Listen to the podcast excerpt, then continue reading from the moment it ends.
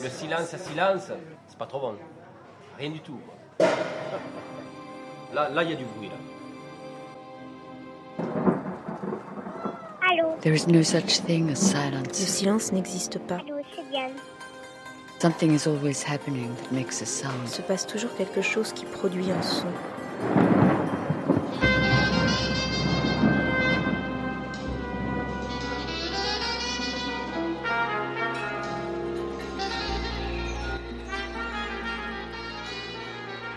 Récréation sonore. Sur Radio Campus Paris. Campus FM, FM, FM. Le silence à silence, c'est pas trop bon. Rien du tout. Là, là, il y a du bruit. Là.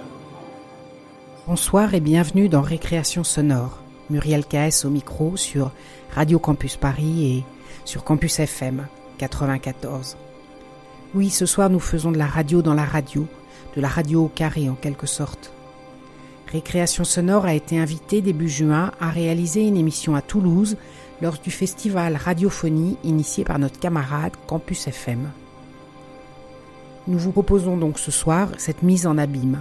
Imaginez-vous un dimanche de juin dans le parc de Bellegarde, à Toulouse, hébergé par le Centre culturel de Bellegarde.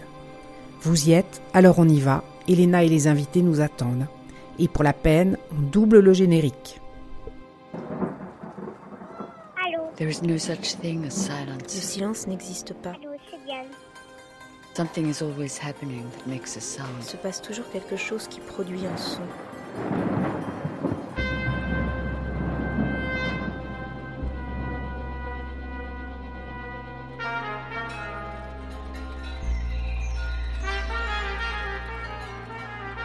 Récréation sonore. Sur Radio Campus Paris.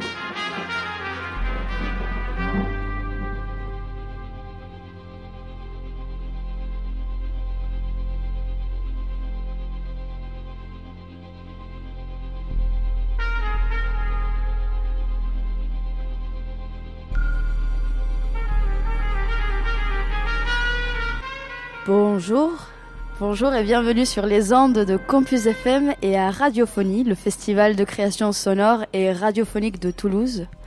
Si vous êtes fan de création sonore et ou parisien, parisienne, vous avez peut-être reconnu le générique de création sonore, une émission de Radio Campus Paris. Pour Radiophonie, Campus FM accueille Récréation Sonore et se réjouit d'accueillir aujourd'hui sur ses ondes une de ses productrices, Muriel. Bonjour. Merci, bonjour Elena. Alors, euh, récréation sonore, euh, Muriel, comment, comment ça va se passer cette émission? Comment se déroulent les récréations sonores?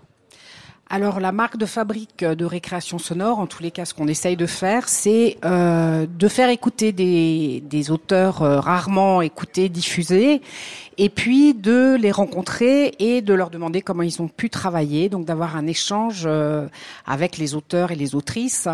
Donc euh, aujourd'hui, on a la chance d'avoir avec nous Benoît Bory qui va nous parler d'une création qui s'appelle Lettre à Irma qu'on a pu entendre tout à l'heure. Bonjour Benoît. Bonjour, merci de l'invitation. Et nous Et- avons aussi le plaisir d'accueillir euh, Mathieu Guillain, musicien, compositeur et créateur sonore, avec qui on aura aussi le plaisir de causer sur ses créations écoutées hier soir le- lors de d'une performance live et sur son travail sonore en général. Bonjour Mathieu. Bonjour. Alors Benoît, on va commencer par euh, par toi et on va commencer par euh, parler de cette pièce euh, Lettre à Irma. Est-ce que tu peux nous dire, peut-être on l'écoute d'abord et puis après tu nous dis dans quel cadre il- elle a été imaginée. Donc on va commencer par l'extrait long.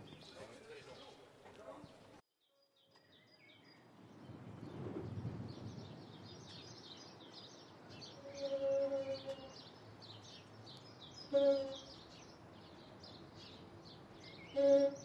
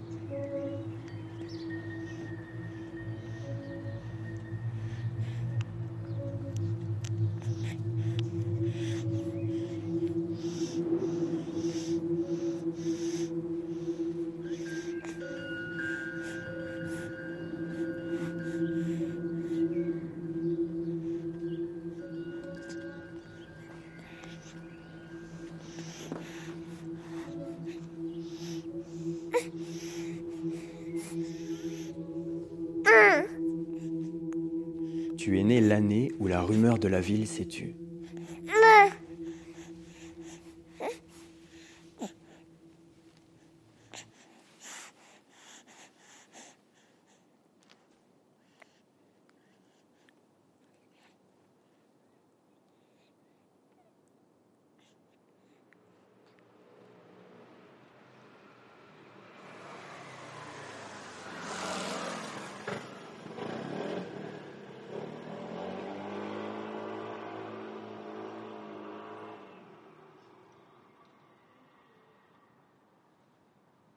Dire vrai, elle n'a pas totalement disparu. Elle a plutôt fortement diminué, pour ne laisser que des ersatz.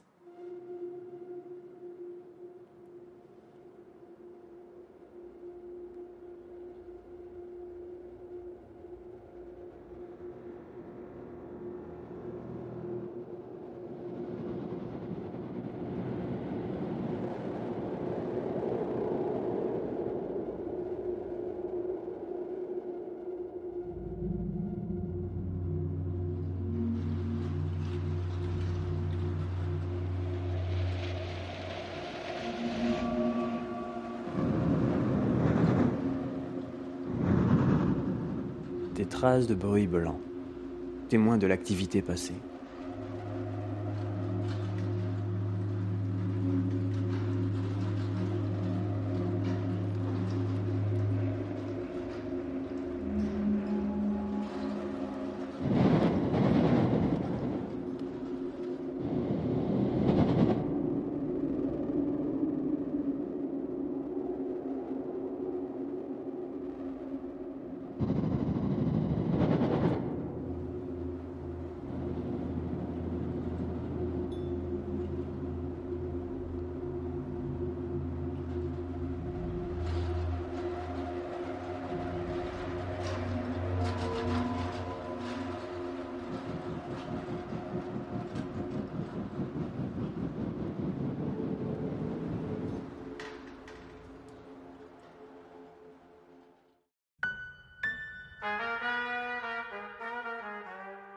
Récréation sonore. Alors Benoît, c'était les premières minutes en fait de cette euh, lettre à Irma. Est-ce que tu peux nous raconter un peu dans quel cadre euh, tu as composé cette pièce? Alors, on a composé à quatre mains avec Aurélien Caillot et c'est un peu notre première pièce euh, où s'est formé vraiment le duo. Euh, donc, c'était il y a trois ans. Depuis, on, on est en duo tous les deux. Euh, au départ, c'était euh, d'abord, euh, on a essayé de trouver un moyen de pouvoir sortir le soir pour pouvoir aller enregistrer les sons à Toulouse pendant le confinement. Et euh, voilà, on a demandé à nos, producteurs habituels, la radio-télévision suisse, s'ils pouvaient nous faire une attestation euh, pour pouvoir aller enregistrer des sons, mais sans avoir l'idée de faire une production. C'était vraiment, on avait envie de déambuler en vélo, euh, de découvrir euh, Toulouse en mode décor de cinéma, c'est-à-dire des façades avec rien dans la rue.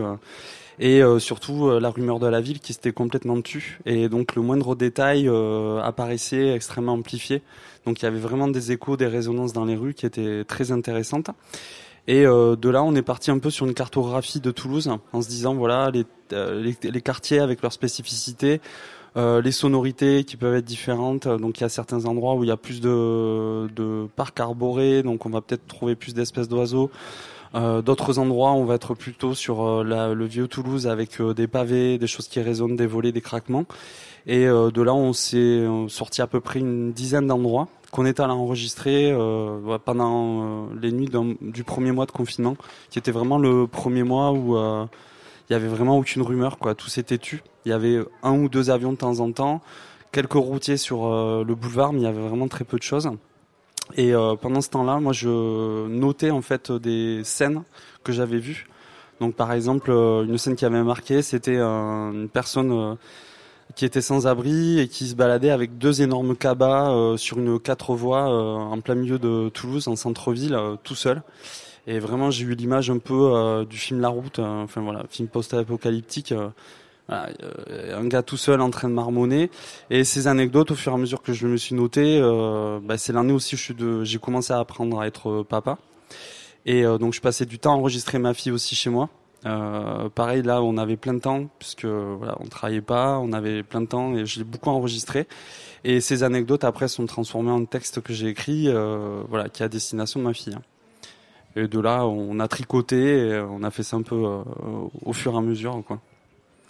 Alors on découvre euh, effectivement un volet qui fait de la musique, euh, une des, des skateurs qui euh, font du jazz avec un panneau arraché de signalisation.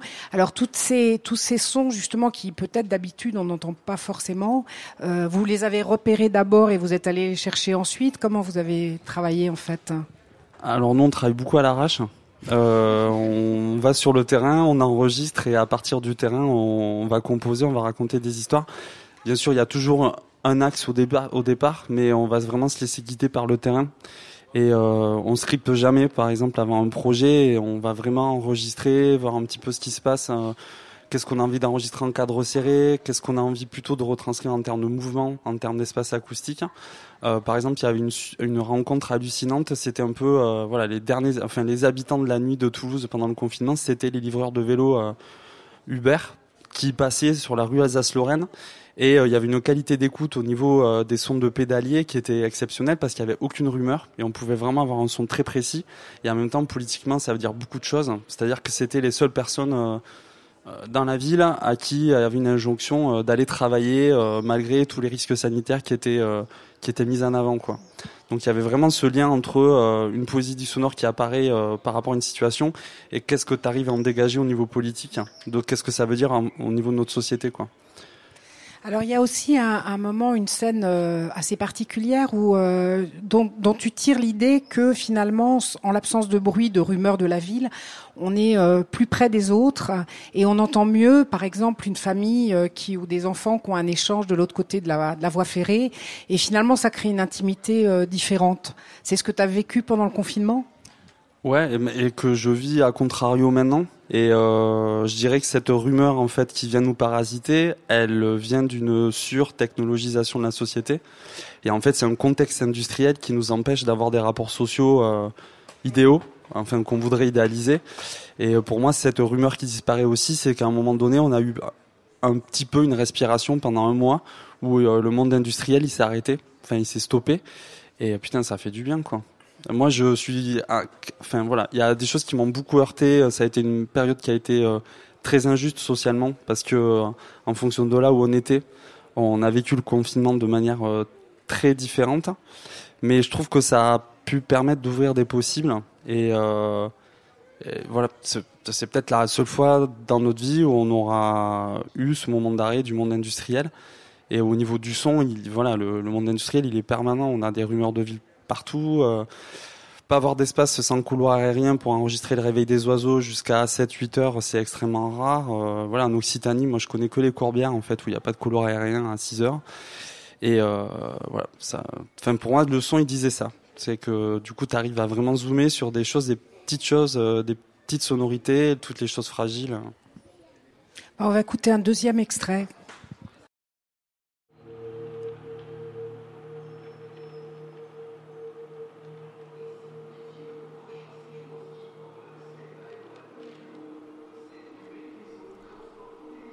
Cette rumeur avait absorbé tant de détails qui nous remontent peu à peu.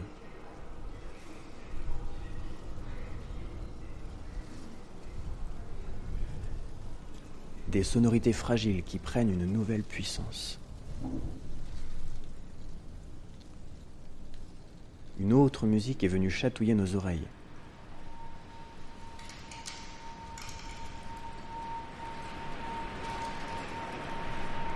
Pourtant, elle était déjà là, bien présente. Mais rares étaient les moments où l'on pouvait l'entendre. Maintenant, elle prend toute son ampleur.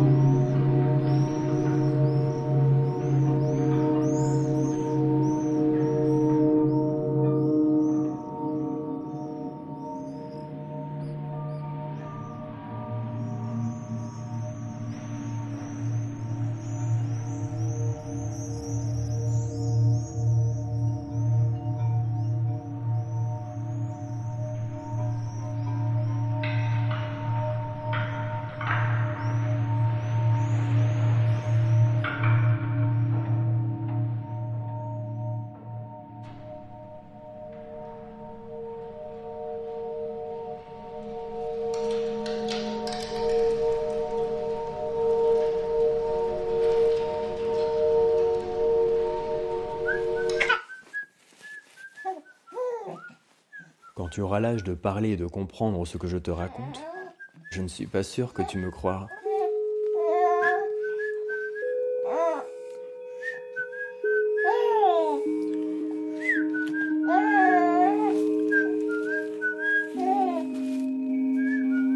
Et encore moins que tu pourras imaginer cette situation.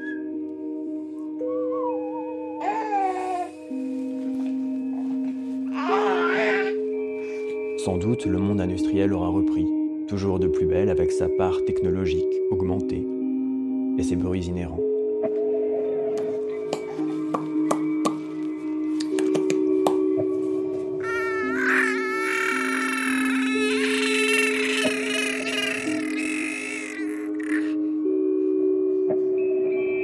Car c'est ce visage-là qui va probablement ressortir comme le grand gagnant de ce qui se trame en ce moment.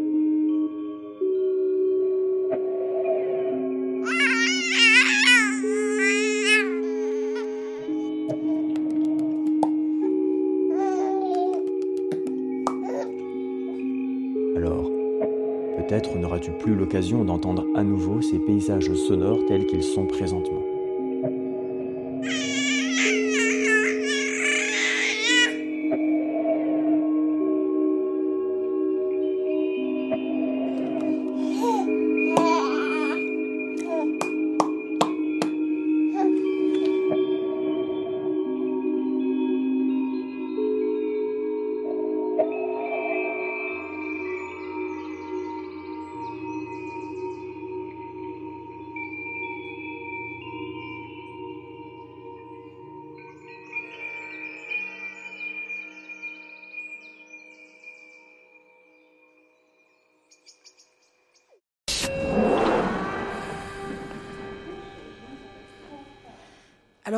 Sur ton, sur ton site, quand tu parles de lettre à Irma, tu nous parles d'une approche field recording et d'un geste acousmatique. Est-ce que tu peux nous en dire plus de ces mots un peu barbares? Euh, ouais, ben, euh, globalement, on a enregistré le terrain. Voilà, c'est juste ça. Euh, et le geste acousmatique, c'est qu'à chaque fois qu'on prenait un tableau, ça correspond à un endroit de Toulouse qu'on a cartographié. Et au départ, c'était de partir sur les sons euh, naturels, donc qui sont pas travaillés à part une équalisation pour les nettoyer un peu. Et petit à petit, une musicalité qui se mettait en place à l'aide des transformations du son.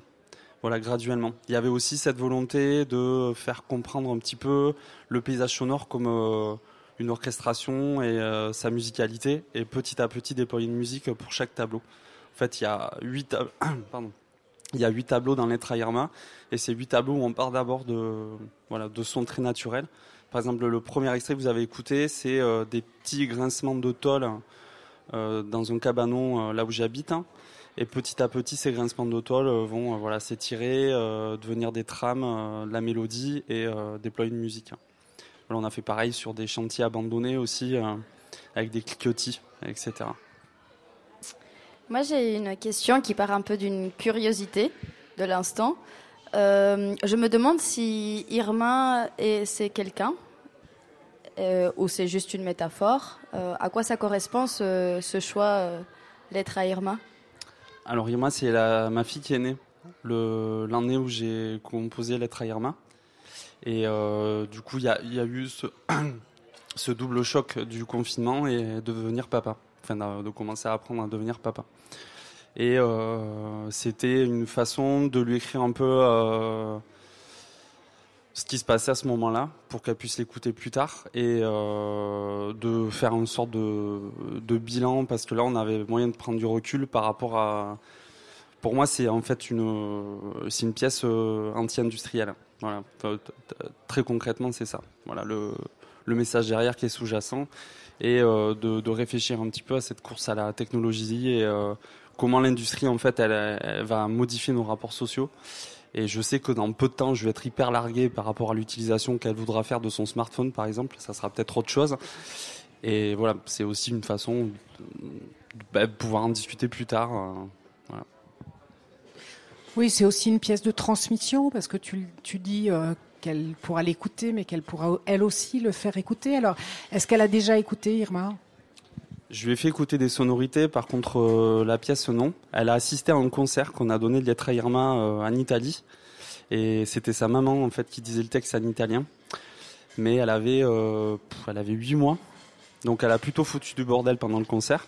À un moment donné, sa grand-mère a dû l'exfiltrer un petit peu. Mais ça calait bien avec euh, voilà, c'était Oui, c'était sons à live, elle. quoi. Ouais, ouais, c'est ça, ouais, tout à fait. Par contre, elle a fait volontairement, on l'a pas poussé à crier, euh, voilà. Je tiens à le préciser quand même. euh, Pas de maltraitance, donc. Exactement. Pas de bébé, aucun bébé n'a été maltraité pendant le tournage. ouais. D'accord. Alors justement, tu parles de, tu parles de concerts. Euh, c'est vrai que c'est aussi ta marque de fabrique de ces, derniers, ces dernières euh, semaines, années, mois, euh, que de donner donc des, des, représentations de tes pièces d'une façon finalement presque symphonique. Alors je sais que tu as différentes dates dans la région pour une autre pièce hein, qui s'appelle Les Gardiennes du Temple et qui parle d'un autre d'une autre histoire euh, propre à la région. Euh, Peut-être on, on peut parler de ces quelques dates. Euh, Tu les connais toutes, sinon je les ai sous les yeux. hein. D'accord. Le 7 juillet au mémorial de Rivesaltes, il y a les gardiennes du temple, ouais. Voilà. Donc Mm. le 7 juillet au mémorial de Rivesaltes, à côté de Perpignan. Donc euh, il y a Bouilleur de cru, qui est une pièce aussi euh, qui, qui est tout à fait euh, ancrée dans la région, avec, euh, comme son nom l'indique, un bouilleur de cru euh, que tu suis au cours de, des différentes saisons, qui aura lieu à Tuchan dans les Corbières le 11 juin, donc c'est bientôt. Et puis un temps de cochon qui aura lieu au festival Chemin de mémoire à Périgueux le 20 juin aussi. Oui, ouais, ouais. Ça, c'est une pièce sur des parcours de réfugiés espagnols. Donc à chaque fois, ce sont des concerts. Comment, comment justement euh, ça a influencé peut-être ta façon de faire du son, le fait ensuite de les diffuser dans des, dans des dispositifs comme ça de concert Bah, c'est plutôt l'écriture, euh, le fait que je travaille beaucoup sur des juxtapositions de strates. Et euh, du coup, le, le fait de les diffuser en son spatialisé, souvent c'est en octophonie, donc c'est huit haut-parleurs autour du public, ça est paru un peu naturel. Et après, on va dire que à partir de 2015-2016, je me suis pas mal extrait euh, de la radio publique française, on va dire. Je continue à diffuser sur la radio belge et la radio suisse. Euh, pour des raisons où les cases de création sonore ont été quasiment éradiquées. Euh, et je suis redescendu à Toulouse hein, et euh, voilà dans la région on n'a pas de radio publique ou euh, voilà de euh, radio qui peuvent produire des pièces et donc il faut trouver entre guillemets d'autres filières de diffusion qui vous permettent de produire des pièces et ça a été plutôt euh, vers le spectacle vivant, la musique ou des lieux euh, patrimoniaux je me suis tourné et donc il y avait cette nécessité aussi de faire des performances live. Après la chose qui est très belle c'est le- la relation au public et euh, par exemple, ce qu'on fait beaucoup avec euh, Aurélien, parce que les pièces que tu as citées, euh, enfin, Gardien du Temple, on le fait aussi avec Aurélien. On tient à faire les pièces euh, les premières fois in situ sur les lieux de la narration. Donc par exemple, les Gardiens du Temple, ça ra- raconte le parcours d'une famille euh, euh, qui a grandi dans un camp euh, d'anciens Indochinois à Saint-Ivrade. Et on a fait euh, la première représentation sur le site du camp. Et il y a un côté un peu magique où tu fais ça chez les gens. Et donc, euh, ils se rapproprient le spectacle. Et là, par exemple, les mamies qui témoignent dans le documentaire nous ont dit, ouais, le son, c'est super, mais on veut de l'odeur. Et donc, elles nous ont fait des grillades vietnamiennes pendant le concert. Elles ont fait une machine à fumer avec de l'encens. Elles ont ouvert les, fenêtres de la pagode. Et euh, il y a un peu ce côté magique que voilà j'avais un peu perdu avec la radio où c'est diffusé sur les ondes tu sais pas trop t'as jamais rarement des retours à Radio France ils sont pas très sympas donc euh, t'as jamais de retour sur les pièces que tu diffuses Euh, voilà enfin ça c'est passé c'est il y a une case qui a été cochée dans la machine et puis basta je n'ai jamais eu absolument aucun retour euh, des pièces que j'ai diffusées sur France Culture à part avec euh, Irène voilà qui était la chef du documentaire à l'époque mais vraiment c'était des trucs qui passaient et donc voilà, je trouve que c'est un moyen de diffusion qui permet de retrouver un peu le public et de prendre du plaisir à les diffuser. Quoi. Voilà. Ok, bah merci beaucoup Benoît. Merci à vous. Merci beaucoup Benoît et merci beaucoup Muriel. Je me tourne vers notre deuxième invité de ce soir, Mathieu Guillain. Je vous ai présenté rapidement tout à l'heure. Vous êtes musicien, compositeur et créateur sonore. Euh, votre travail se partage entre la composition pour le spectacle vivant, la composition acousmatique. Euh, les pièces sonores que vous, vous avez performées hier soir euh, euh, ont été créées dans le cadre des installations. Vous me corrigez si je prononce pas bien. Gabache Chalet Ouais, non, c'est bon. et à la Maquine. Ouais, c'est bien. Yes. Donc, euh, fait en collaboration avec Abdesamad El Montassir, un montage de poésie de Badiwell. Mohamed Salem est interprété euh, par la voix de Walid Zidi. Ouais, c'est ça. Donc un travail fait en collaboration avec euh, plusieurs personnes. Plusieurs personnes, ouais. Comment, comment ça s'est passé cette coordination de travail collectif, euh, Mais la coordination, rencontre c'est que c'est d'abord un projet qui est mené par Abdesamad et moi il m'invite donc et donc euh, quand il va à Bouchour quand il se rend au Sahara au sud du Maroc, moi je, je le suis pas parce qu'il pourrait pas du tout avoir les mêmes matières euh, s'il y a un blanc bec qui le suit, euh, tu vois ça serait pas voilà et puis j'ai rien à y faire, euh, à part les paysages mais bon il m'a montré des photos donc c'est pas mal et euh, donc c'est lui qui coordonne. Ensuite, il arrive en studio et il me dit voilà les matériaux que j'ai, qu'est-ce qu'on peut en faire? Et puis ensemble, on tire un peu le propos, le thème. Euh. La première pièce à la maquine, c'était surtout sur la parole em- empêchée, tout ce qui est non dit. Et, et c'était un peu euh, sur une euh, déploration. C'était comment pleurer les ruines. Parce que, pour la petite histoire, il y a une muraille qui traverse euh, ce territoire, qui passe sur des lieux euh, qui sont plus accessibles. C'était des lieux de vie. Et en fait, traditionnellement, ils ont l'habitude d'aller pleurer les ruines. Ils se retrouvent sur des anciens endroits de vie pour raconter ce qui s'était passé. Là, on peut plus. Donc, euh, c'était l'idée de pleurer à distance ces ruines-là sur la deuxième pièce. Voilà. Vous me l'avez dit euh, tout à l'heure en coulisses, Gaba Chalet et Alamakin, ce sont des, des lieux? Alors, Alamakin, ça veut dire les lieux en Assania. Et Galbachelet, c'est le nom d'un lieu. Mm. Et donc, euh, vous, on l'a dit tout à l'heure, ce sont des poésies aussi qui, qui Ouais. font partie de cette création sonore. Ouais. Est-ce que ces poésies, elles parlent de ces lieux, des lieux en général? En fait, la, ouais, la poésie, elle parle des lieux, elle parle de ce qui s'est passé dans ces lieux. Et puis pour l'anecdote, euh, une poésie assania, ça commence toujours par une, euh, une géo- géolocalisation, si tu veux. On- le- les premières phrases, ça va te dire, il y a une montagne en face de toi, derrière, il y a une dune qui ressemble à ça. Et, et dès qu'il l'écoute, euh, lui, il peut savoir à peu près où c'est dans le désert. Quoi. Mm. Donc le lieu est important. ouais. C'est- Donc le lieu est important, la voix est aussi importante. Il y a tous, ce- tous ces poèmes qui sont Ouais. mis en son. Et, euh, et donc comment le son il vient appuyer ou accompagner ou bien créer un autre récit euh, dans cette proposition performative? Et ben alors, euh, comment te dire? Le son, en fait, on cherche des analogies, compositionnelles sur la voix empêchée, par exemple, on l'entendra dans la maquine. C'est comment on crée, euh, par le rythme là dans la maquine, euh, ce sentiment de- d'empêchement. on peut pas dire la chose, on peut pas. Voilà. Donc on cherche euh, des analogies compositionnelles qui iraient avec nos thèmes qu'on se définit. voilà. Et ensuite, les sons, moi j'aime bien dans mon travail mettre des choses qui n'ont rien à faire ensemble. Je trouve que ça ressemble un peu plus à la vie. tu vois, Donc j'adore confronter sa voix avec des synthés euh, que j'ai chez moi ou euh, des sons qu'on a recréés euh, dans Gal Bachelet. On a recréé plein de flûtes avec Abdesamad qui faisait quand il était petit. Donc avec aucun contrôle sur la hauteur, c'est-à-dire qu'on construisait la flûte, on savait pas du tout quelle note elle allait faire. Et donc c'était ça qui allait définir toute la, le scale harmonique de, de la pièce, quoi. Donc euh, ouais, c'est du bricolage, quoi. Du bricolage ou du collage du collage, ouais, bah le montage, ouais. Hier, euh, vous avez euh, donc performé euh, euh, pendant le festival une euh, installation de Gaba Chalet mixée avec euh, à la maquine. Oui, en live, je les mixe ensemble. Ouais. Moi, je vous propose d'écouter à la pièce à la maquine euh, pour euh, ces récréations Ouais. sonores. Merci.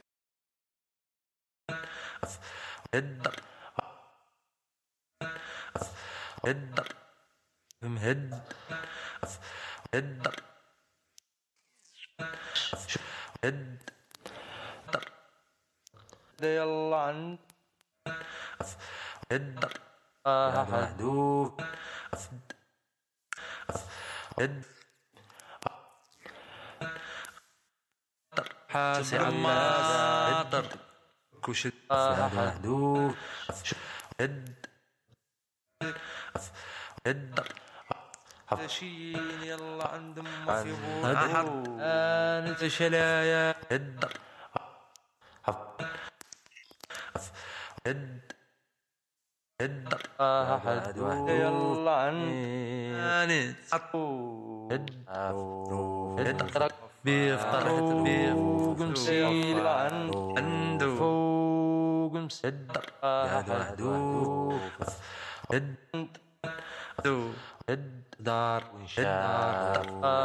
يلا بعد ما ويلك ادرك يلا عن فوق مسيل دار وانشاف ندو السيف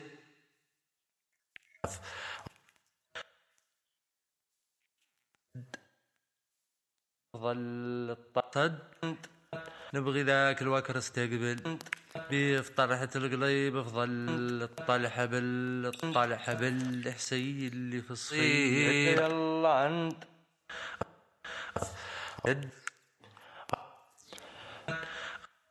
يلا عند فوق مسيل. دار ونشاف نتهور فوق. مسيل. ونشاف كوداف فام وف داف ونشاف كوداف هد هد كود داود وف وف 部分。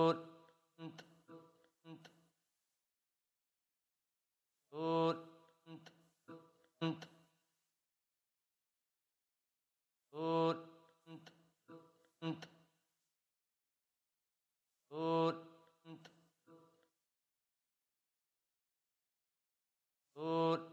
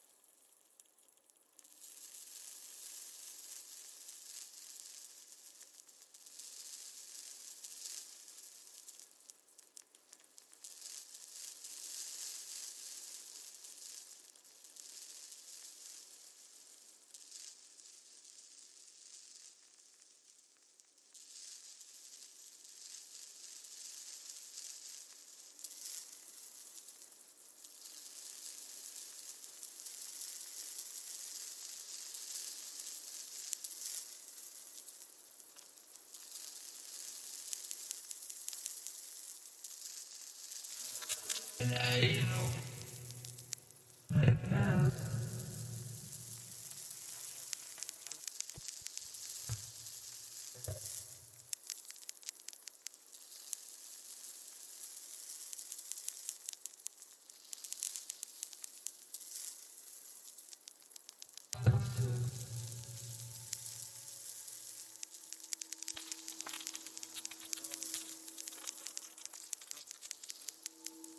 وف غيلق الواحد في الذات عقب والقور والغريدات عقبه وقليب الطافلات عقب ونقيسم المكاد والخط وعقبه زيلات وعظم تيار في عنقاده كانت فيهم حية قفات كانت للمخرج. الرادة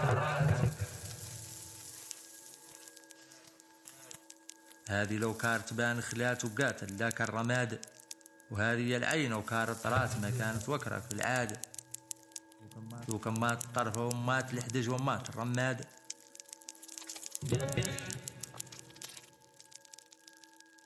وكمات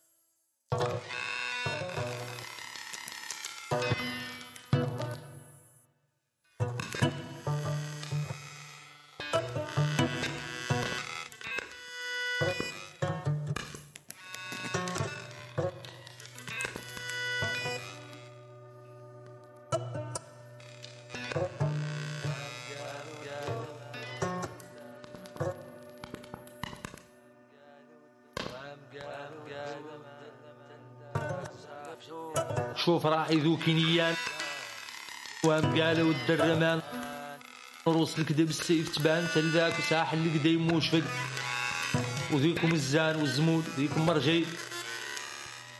شوف راعي ذو كنيفاف وربي وضاية الأقراف والطوار تلك تنشاف. وام زيلي واد مغيمي مواسع قربين كراف. وشوف دوم شوف نجيم عاد خاطي رقبو ونشاف وعاد يوجع في العين وضيل واو دار تشوفه جابي شوف لك سبحان العظيم. كان شوفه زادي جابي وعاد سلبي في العين طميم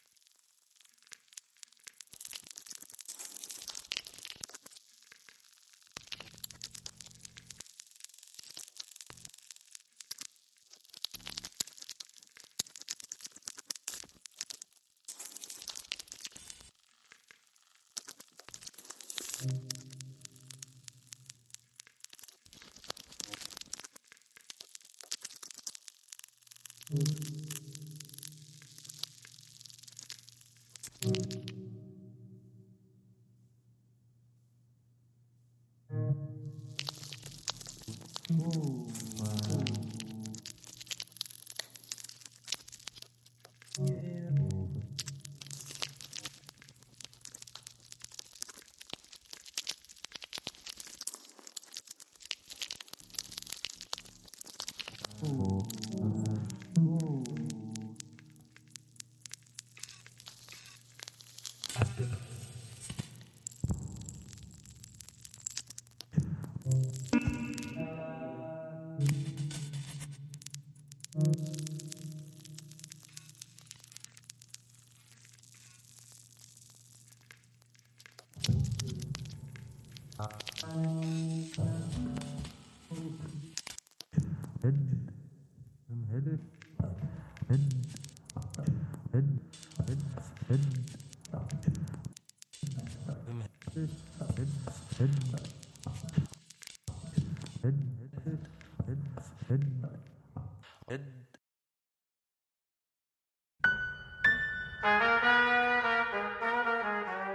Récréation sonore.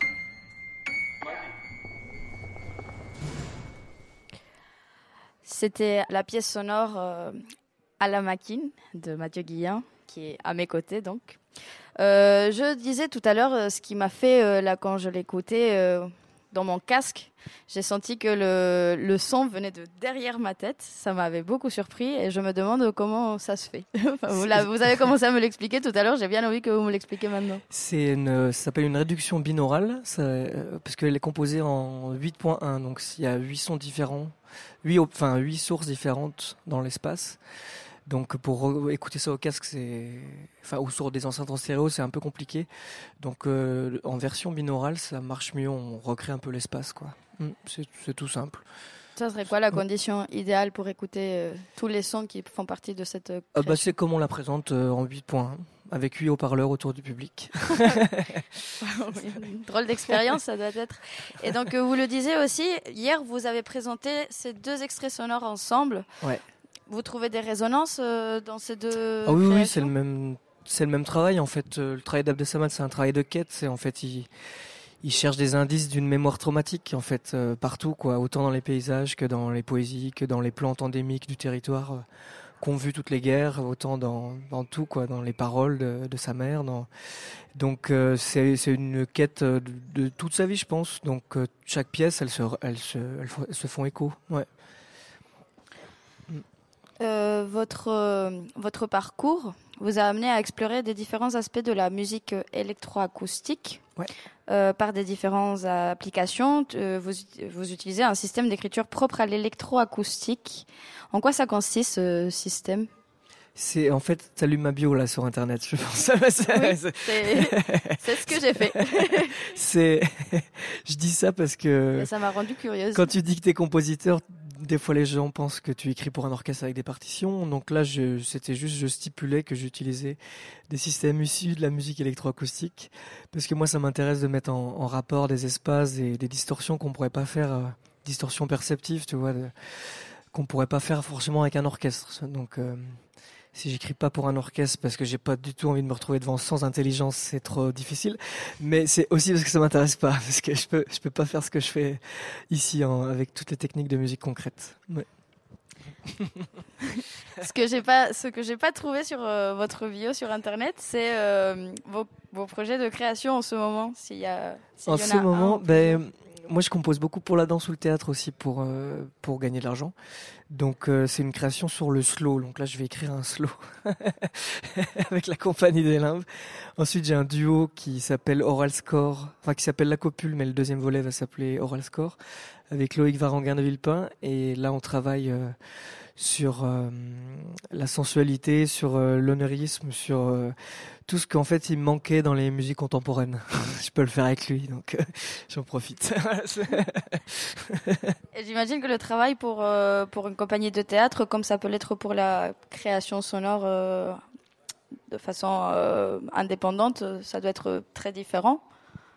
Est-ce que ça vous change complètement? Vous sentez que ça vous faites deux travails très non, c'est différents pas si différent parce que tu, en théâtre, tu essaies de, de, bah, de rentrer dans le texte, de t'en imprégner. De, c'est comme si tu avais un thème pour une musique, quoi. C'est, et tu essayes de, de faire des analogies compositionnelles avec euh, de qu'est-ce qui ressort du texte, quoi, de sa forme, de ce que ça raconte. Donc non, je trouve que c'est vraiment pas différent. Ouais. Est-ce que vous, personnellement, c'est comme ça que vous procédez? C'est d'abord l'écriture de quelque chose qui vous inspire pour ensuite faire euh, le son? Ouais, moi, enfin, ça va être la lecture sûrement qui m'in- qui m'inspire d'abord, ou euh, je, je sais pas, un, thème en anthropologie ou euh, ou un film de Bertrand Mandico ou un truc, ou et ça va me, je vais trouver une idée qui qui va résonner, qui va me dire ah peut-être c'est une idée pertinente à présenter euh, aux gens. Et puis si j'ai l'idée, là je peux commencer à écrire. Sinon, euh, je m'amuse beaucoup avec mes sons, mais j'en fais jamais rien. Donc il faut d'abord que j'ai l'idée pour, pour fixer quelque chose. Puis il faut que j'ai une deadline, sinon je peux pas finir non plus. Voilà, Sinon, ça finit pas. Non. Et là, par exemple, pour euh, ce travail avec euh, la compagnie que vous avez mentionné, est-ce qu'il y a une deadline? Oui, il y a une deadline. C'est très bien. c'est quoi, Je- quoi la date de présentation Je crois que c'est dans de- un an. Ouais. Ok, Je- nous avons le temps encore Ouais. de... Oui, oui, il y a le temps. pour découvrir ce travail. Moi, j'avais une question. J'avais une question complémentaire. Alors, comment on travaille avec le metteur en scène quand on écrit pour le théâtre? Eh ben, ça dépend euh, qui. Ouais. Mais là, par exemple, pour la, pour la Ah. pièce que tu, euh, Ah bah, es en train de composer Bah, eux, ils- euh, moi j'ai de la chance parce que. Voilà, je vais être méchant, mais. ils- Ces metteurs en scène, ils, ils ont une grande culture musicale. Et c'est c'est pas le cas de tout le monde. Donc, des fois, j'ai des metteurs en scène qui me demandent euh, un son un peu euh, cristallin. Qui fait... euh, Mais bon, euh, si tu passes à une chanson de Micré Toadré ou je sais pas quoi, c'est pareil. Donc, donc eux, ils ont, ils ont des idées très précises. Donc, Et puis, ils me laissent une marge d'interprétation, mais avec eux, c'est très bien. voilà. Et comment on travaille? Bah, Moi, je suis en résidence tout le long avec eux en général. Ouais. Et puis après, j'ai beaucoup travaillé à la maison. avant les premières, en général. Et avec euh, les compagnies de danse, alors comment ça se passe avec les, les danseurs? Ça, ça m'intrigue. Bah, ça dépend avec qui aussi. Euh, comment ça se passe? Bah, Des fois, il y a euh, des musiques très codifiées euh, parce que les danseurs doivent compter. Et des fois, c'est beaucoup plus libre. Et donc, euh, c'est dur de répondre à ça. Ça dépend. C'est vraiment une rencontre de singularité à chaque fois. Quoi, donc. Mais du coup, tu es présent après quand les danseurs commencent à. Ah oui, en général, je suis présent tout le long. Moi. T'es présent Ouais. tout le long. Ouais, ouais. Ouais, j'ai eu la chance d'avoir ça. Parce que des fois, on demande de la musique au dernier moment, comme dans le cinéma, c'est souvent ça aussi. Et donc là, c'est plus difficile, quoi, parce que tu dois rusher comme un malade. Mais Est-ce que vous sentez que le public est réceptif à- au travail sonore dans, les pièces euh, de danse ou de théâtre? En général, c'est quelque chose qui les, per- qui les percute? Qui les percute, je sais pas. Faudra leur demander. je, sais pas du tout. Vous n'avez jamais eu des conversations avec le public pour Si, savoir si, en général, est- ils sont euh, intrigués de, de se rendre compte qu'on peut faire musique euh, sans utiliser forcément les grandes ficelles. Et, et ça, ça me fait plaisir. Mais, mais non, ça, c'est faut leur demander à eux. Ça. je, je sais pas. Je le demande parce que moi, justement, hier, je me trouvais dans une pièce de théâtre et une des choses qui m'a frappé directement, c'était le travail sonore qu'il y avait Ah dedans. ouais. Euh, Il y avait du travail euh, autant dans le plateau comme dans la création sonore. Est-ce que vous, ça vous arrive d'ailleurs de travailler en, en- ensemble avec des musiciens sur scène? Oui, oui, oui, ça m'arrive. Et ben, ça dépend dans quelle forme, mais euh, en général, euh, c'est plutôt des rencontres où je vais pas forcément composer pour eux, mais je vais plutôt les rencontrer avec moi, mon dispositif électronique. euh, on va plutôt faire comme, bah, comme en jazz, quoi, tu vois, chacun sa voix. Ouais. Oui, ça m'intéresse pas beaucoup d'écrire pour instrument, en fait. c'est- voilà, de, c'est aussi l'idée d'avoir quelqu'un d'interchangeable devant toi, une partition. Ça m'intéresse pas, pas trop. quoi. Mm. Un son n'inspire pas un autre son? C'est plus une parole? Un son inspire un autre son? Ah si si, un son inspire un autre son. Ah oui, complètement. ouais. Mais plus une parole pour vous, du coup. ben ouais. Ouais, moi ouais, je travaille dans tous mes projets, je crois qu'il y a de la voix, donc euh, ouais, ça m'inspire beaucoup. Que ça soit- qu'il y ait des mots ou pas. Mm. Nous arrivons à 18h. On, on peut peut-être euh, simplement annoncer la suite euh, qui va se passer au Festival Radiophonie ce soir. Euh, donc ce soir, on va avoir une écoute euh, autour de, une écoute sauvage autour de Faune Radio. Alors, on n'a malheureusement pas les auteurs que sont Floriane Pochon et, Clément Baudet, mais néanmoins, on peut écouter un petit teaser qui présente rapidement ce que ce que propose Faune Radio et ce qu'on pourra découvrir ce soir. Sounds of the wild. Son de la nature, Unheard of music. musiques inouïes, jeux pour l'oreille. Earplay. 24 heures sur 24, 7 jours sur 7, Faune Radio vous embarque dans une exploration au plus près des biotopes sauvages et imaginaires. Vous êtes une fascinante petite sauvage. Faune Radio libère pour vous des sons effervescents. Libère pour vous. Fenêtres ouvertes sur paysages sonores du monde entier, musiques aventureuses, hirsutes ou horizontales, rencontres animales, documentaires et créations, mix à plumes et à paillettes, science et détournements, C'est pas gentil de faire ça stretching temporel.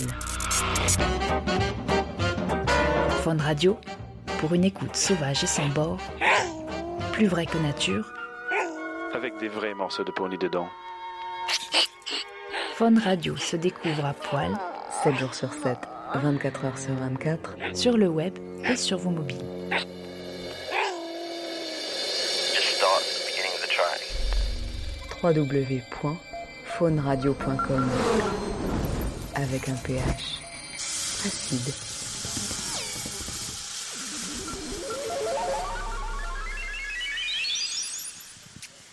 C'était un extrait, un aperçu de ce qu'il y aura plus tard dans le festival Radiophonie. C'était Faune Sonore.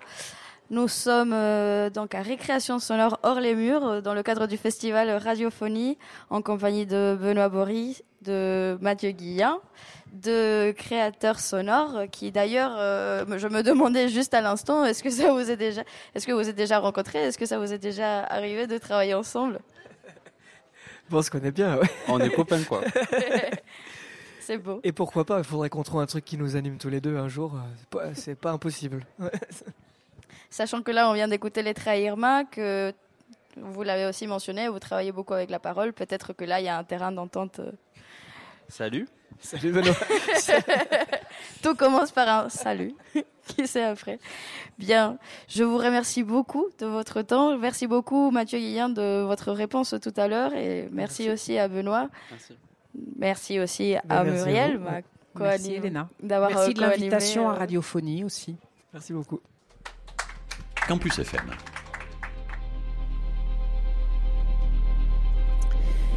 C'est la fin de cette émission de Radio au carré.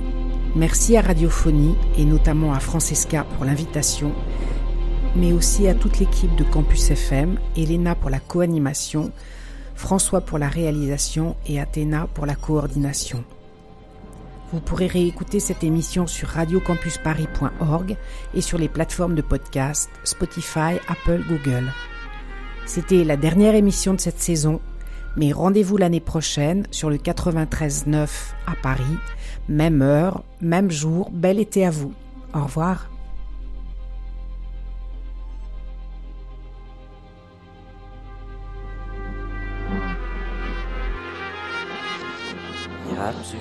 Psych, nog goed dag rust. Kan dus nog zeggen. Récréation sonore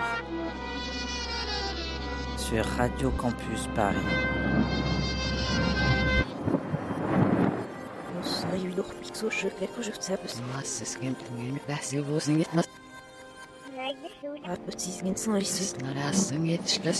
Ura.